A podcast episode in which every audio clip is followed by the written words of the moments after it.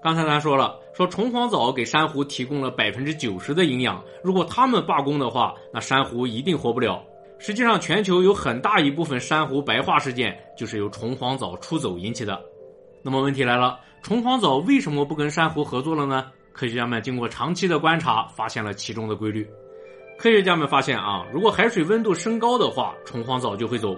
一个典型的例子就是九七九八年的厄尔尼诺现象，当时的海水温度啊比正常大约高了四度，结果就导致印度洋的珊瑚有百分之九十都出现了白化现象。好在后来水温回落，部分珊瑚礁才有了复苏的迹象。到目前为止，大约恢复了百分之五十左右。不过呢，潜在的问题就是，随着全球气候变暖，如果海水温度升高之后不再回落的话，珊瑚想要自然复苏就很难了。那么除了水温之外呢，还有一个就是海水的酸度。海水酸度升高的话，虫黄藻也会出走。而且啊，全球温室气体排放增多，就会让海洋吸收更多的二氧化碳，导致海水酸度上升。可以说，不管是水温还是酸度，都是温室气体排放带来的后果。那么，面对这么一个局面，科学家们有什么办法吗？哎，还真有。二零一零年的时候，宾夕法尼亚大学的研究团队在印度洋的安达曼海发现了一种珊瑚。这种珊瑚呢，可以在更高的水温里面存活。进一步研究发现，跟它们共生的藻类啊，并不是虫黄藻，而是一种更耐热的藻类。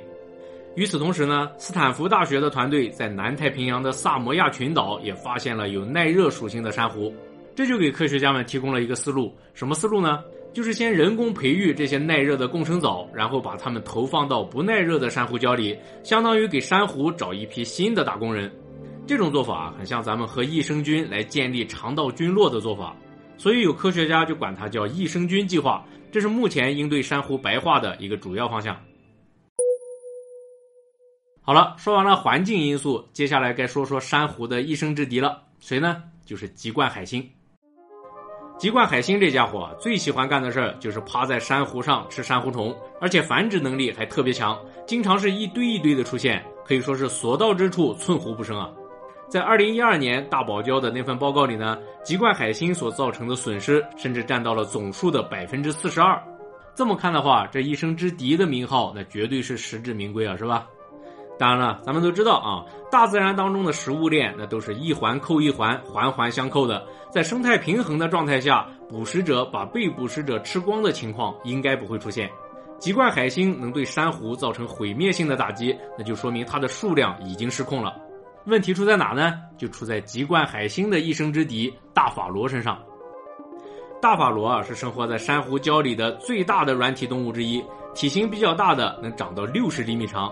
它长着一副锉刀一样的锯齿，可以说就是为了吃棘冠海星准备的。棘冠海星呢，再生能力很强，就算被咬成块儿，也可能再长出来。不过碰到大法螺的话，就直接凉凉了。大法罗的锉刀可以把它磨成碎片，在一生之敌面前，绝对没有任何生还的可能。那么说大法罗出什么事儿了呢？还是来自于人类的过度捕捞。大法罗的壳是很受欢迎的装饰品，而且还可以做成螺号。所以逐渐的数量就越来越少了，这才让棘冠海星有了爆发的条件。好吧，既然现在已经爆发了，那怎么办才好呢？咱们一起来看一下。最常规的办法就是江湖规矩，一对一单挑。潜水员手拿银枪潜到水下，找到棘冠海星之后，往他身上戳就完事儿了。当然了，鉴于棘冠海星的再生能力，想直接戳死它是没可能的。所以呢，潜水员会向棘冠海星体内注射一种凝胶，这种凝胶可以在二十四小时之内杀死棘冠海星。不过后来啊，因为棘冠海星实在是太多，一只一只注射这种凝胶的话，成本上还有点接受不了了。好在科学家们迅速找到了替代品，什么呢？食醋也可以。虽然威力是小了一点，但是四十八小时之内也能杀死海星，这下就可以大面积注射了。好了，解决了原料问题，接下来还有人工问题。潜水员一只一只的戳，效率实在是有点太低。于是乎，昆士兰科技大学的研究团队搞出来一个大杀器，叫做 Cosbot 棘冠海星水下猎杀机器人。这个机器人啊，可以自动在水下巡航，自动识别棘冠海星，自动注射药剂，在用照片进行测试的时候，识别棘冠海星的准确率能达到百分之九十九以上。不过呢，实际到了水下环境里面，这个准确率就很难保证了。毕竟海水的透明度啊、光照强度啊，很多因素都会产生干扰。一旦出现误判，把别的什么动物给刺了就不好了。所以在这方面啊，还得继续改进一下。要说最原生态的办法，也在推进当中，没别的，就是养大法螺。与其说把籍贯海星杀死，还不如把它们抓起来，拿去喂养大法螺。人工养殖出足够多的大法螺之后呢，再把它们放回野外的珊瑚礁里，这样从短期效果来说，可以消灭一部分籍贯海星；从长远来讲，有助于恢复食物链的平衡。食物链的平衡恢复以后，就再也不用担心籍贯海星泛滥了。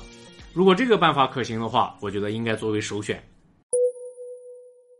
最后啊，咱再介绍另外一个珊瑚的天敌，谁呢？它的名字叫做龙头鹰哥鱼，一般简称鹰哥就可以了。论相貌呢，鹰哥呢绝对称得上是万中无一了。不管是谁，只要看上一眼，一定会印象深刻。尤其是那对大门牙，不仅让人过目不忘，而且还暴露了它的饮食习惯，就是喜欢啃珊瑚。那么实际上呢，鹰哥的主食就是珊瑚。一条成年鹰哥，据说一年可以啃掉五吨重的珊瑚礁。坚硬的珊瑚礁吃下去之后，拉出来的就是细软的沙土了。这些沙土呢，最终会被水流冲到海滩上，好多细软的沙滩其实就离不开英哥的贡献。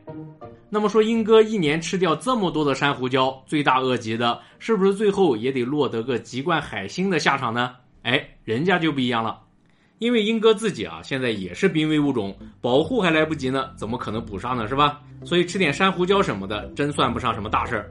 只不过对于籍贯海星来说啊，就有点纳了闷了。同样是吃珊瑚的两口子，这做人的差距怎么这么大呢？